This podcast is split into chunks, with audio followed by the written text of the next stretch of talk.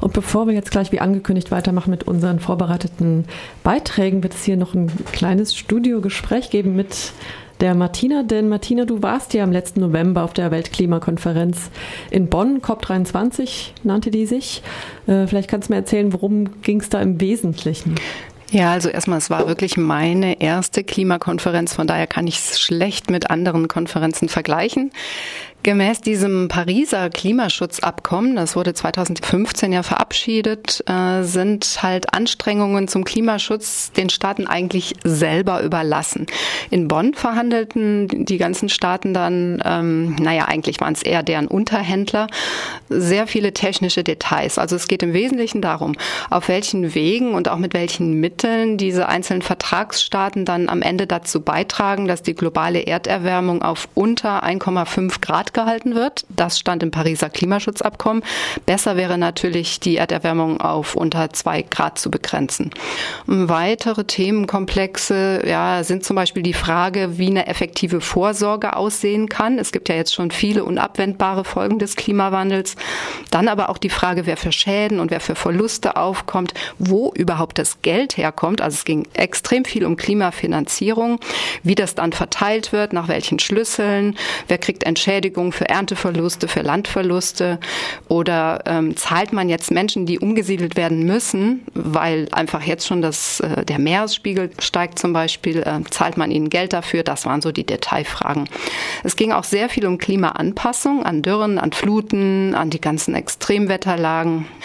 Und es ging um sogenannte Mechanismen. Das ist die Frage, wie eigentlich Klimaschutz und Anpassung so ganz konkret aussehen soll.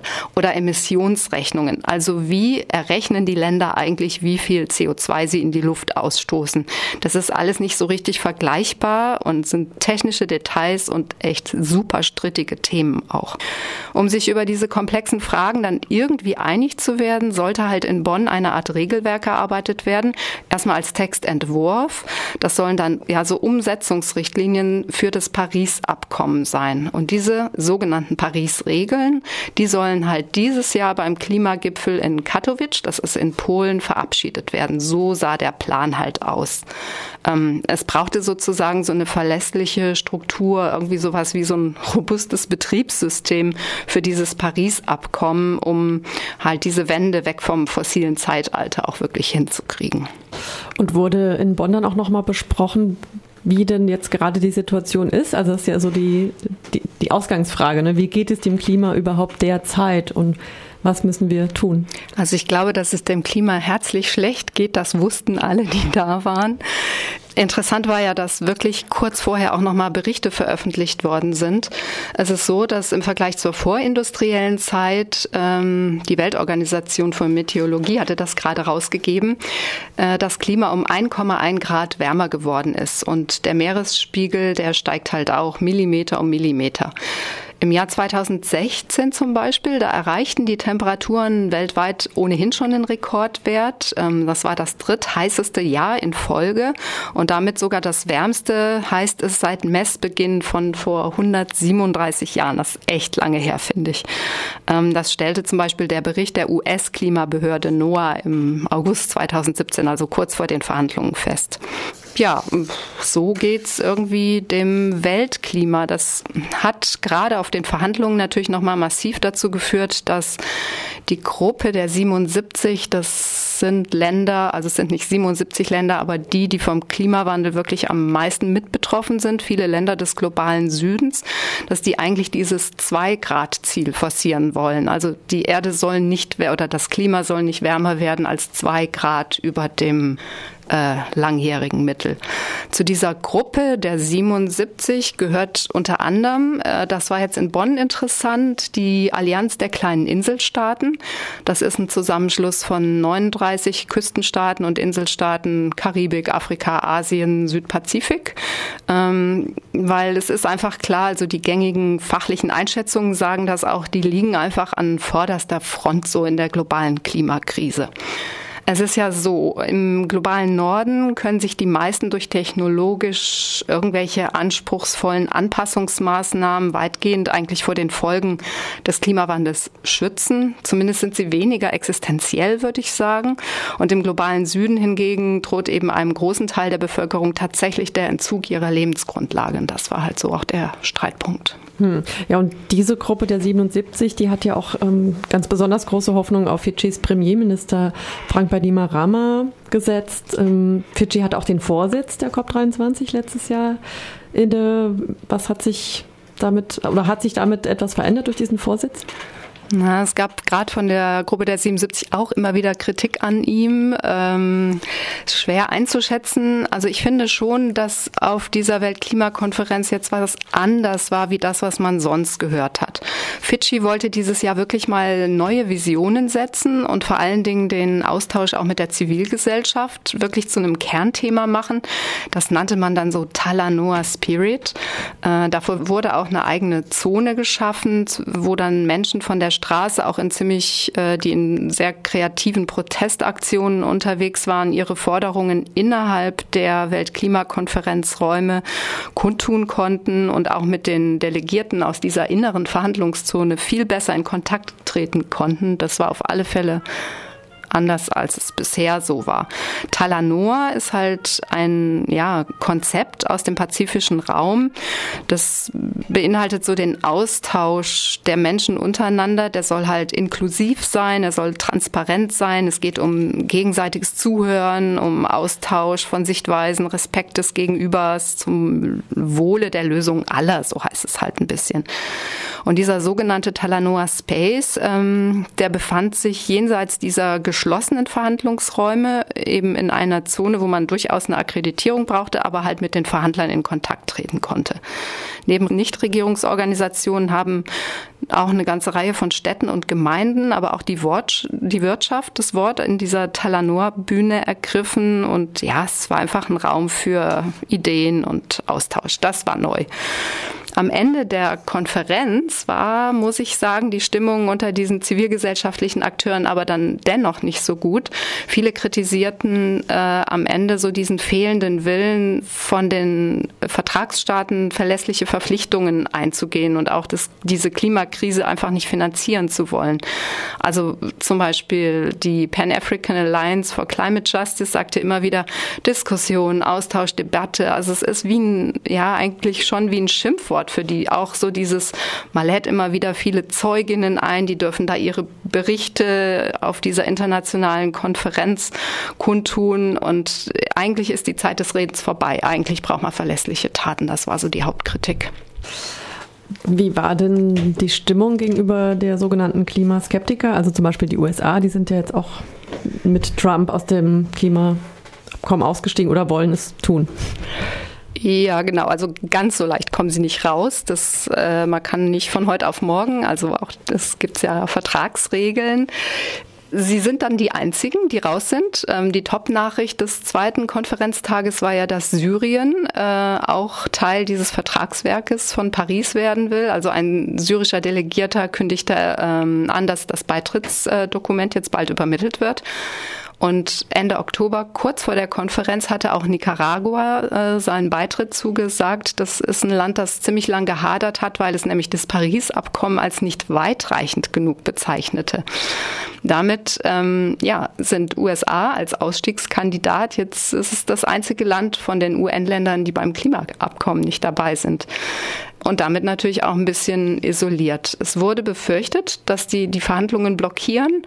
Muss ich sagen, empfand ich jetzt nicht wirklich so. Ähm, aber die Weltgemeinschaft hat sich da jetzt auch nicht groß von ihrer eigenen Agenda abbringen lassen.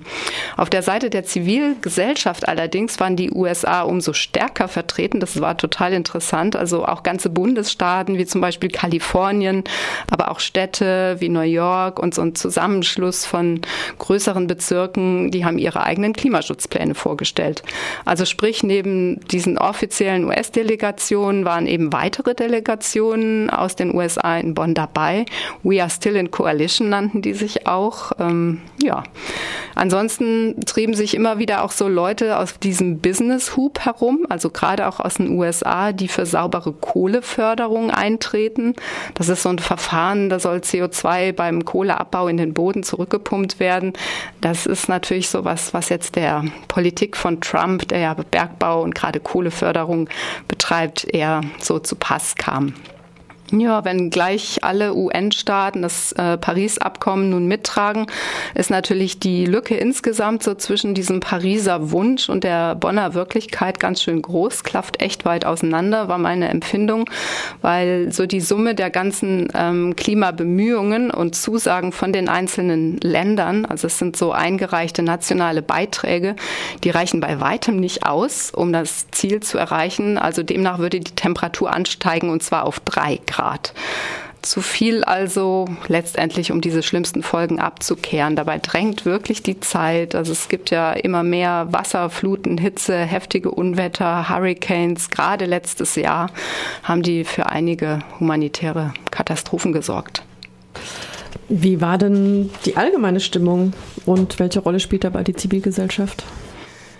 Mhm, also aus der Sicht so der weltweiten Klimabewegung sollen natürlich alle Kohle, Öl, Gasprojekte, alles was mit fossiler Energie zu tun hat, am besten heute oder gestern gestoppt werden und vor allen Dingen auch saubere Energie für alle zur Verfügung stehen. Das hat auch diesen Gerechtigkeitsaspekt. Und die Industriestaaten sollten vor allen Dingen eigentlich ihrer historischen Rolle als Verursacher des Klimawandels mal gerecht werden. Also sie sind wirklich aufgefordert, gerade auch schon bestehende Schäden und Verluste finanziell aufzunehmen aufzufangen.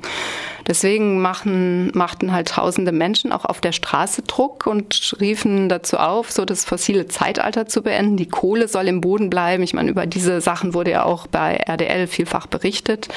Äh, auf dem People's Climate Summit zum Beispiel, da trafen sich Tausende, um auch ganz konkrete Lösungen für Klimagerechtigkeit voranzubringen, auch um soziale Bewegungen zu stärken. Und spannend war dieses Jahr durchaus auch, ja, wie gesagt, diese Talanoa-Zone auf der Konferenz, wo man sich dann äh, ganz kritisch mit diesen großen Klimaschutzprojekten auseinandergesetzt hat, zum Beispiel über Geoengineering oder auch die sehr schön klingenden grünen Waldschutz- und Wiederaufforstungsprojekte und hat so ein bisschen auf die Frage von Gerechtigkeit äh, in dem Ganzen geschaut.